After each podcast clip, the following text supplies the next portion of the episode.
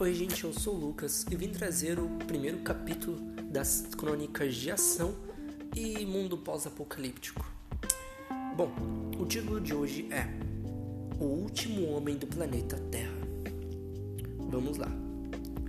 Acostumado a acordar todos os dias com um turbilhão de buzinas, vozes e motores esfaqueando seus ouvidos, neste dia, acordou incomodado com o silêncio.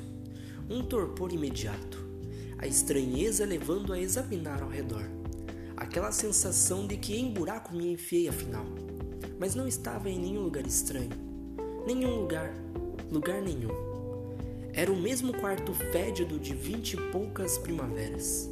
A mesma bagunça e o mesmo cheiro ácido impregnando as paredes mofadas.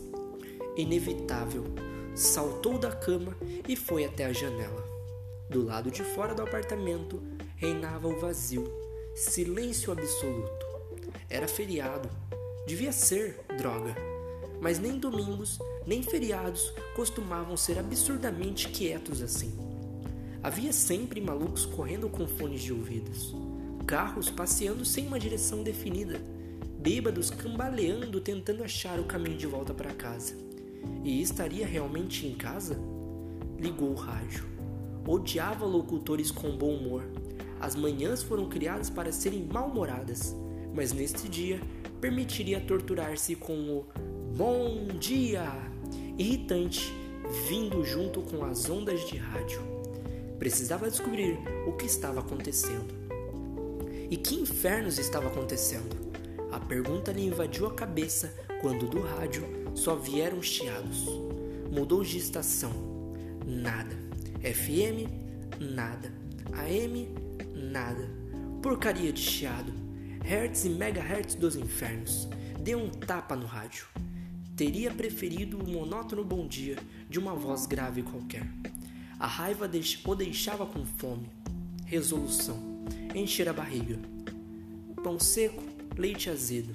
Desistiu. Melhor tapear a fome com uma lata de cerveja. Comeria qualquer porcaria no caminho para a faculdade. Quando seus pés chegaram à rua, percebeu a intensidade da estranheza.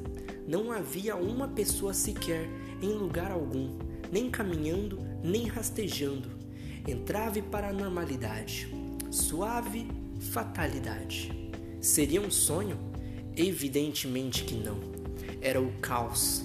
Tão somente isso, ou mais que isso. Como saber? Melhor caminhar. E caminhou diante dos seus olhos a estranheza. Carros batidos, recém-batidos, era o que parecia. Alguns ainda fumegavam. Começou a ver pequenos incêndios. A pior parte foram os objetos pessoais.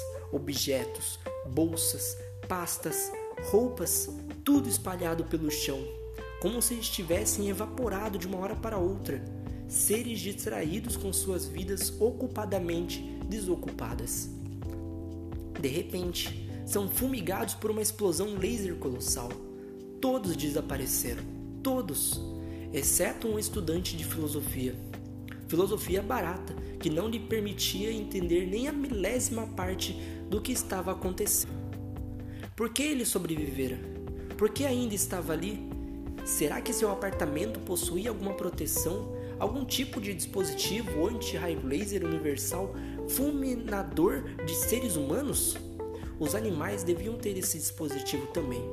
Foi o que concluiu ao ver cães e gatos, pássaros e ratos em seus passeios despreocupados, deliciando-se com alimentos que sobraram, caídos intactos das mãos dos seres humanos antes que tivessem tempo de serem levados à boca.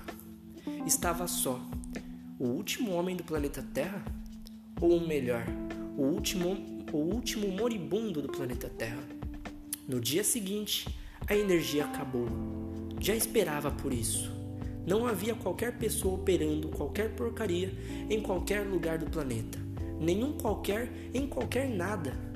Teve sorte em, em não ser esmagado por um avião desgovernado que poderia estar sobrevoando sua cabeça quando o piloto e o copiloto evaporaram. Sorte teria sido a melhor coisa lhe acontecer, e por não ter acontecido, tremeu na escuridão. 20 anos depois. A vegetação dominava as ruas, prédios e casas tomados por trepadeiras. O musgo servia de tapete fértil para a proliferação de plantas sobre as ruas e calçadas.